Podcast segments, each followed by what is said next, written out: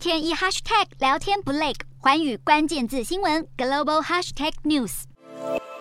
救难人员在黑暗中涉水前行，赶往被大水包围的住宅，救出受困民众。澳洲新南威尔斯省洪灾泛滥，有几个地区在过去五天内甚至降下了一整年的平均降雨量，超过八万五千位民众不是收到疏散命令，就是被警告有可能疏散。其中多数人都住在雪梨的西部郊区，原本是河川，现在直接变成一片汪洋。在澳洲东岸的反圣婴现象下，洪水已经蔓延好几天。大雨还持续往雪梨以北的方向缓慢移动。气象局警告，从六号下午开始，诺文德克和福斯特等区域降雨量可能在六小时内超过两百毫米。为了确保饮用水清洁，雪梨水务公司已经发布声明，敦促部分地区民众要节约用水。大自然持续发威，澳洲政府也表示，这次的洪灾影响距离落幕还很远。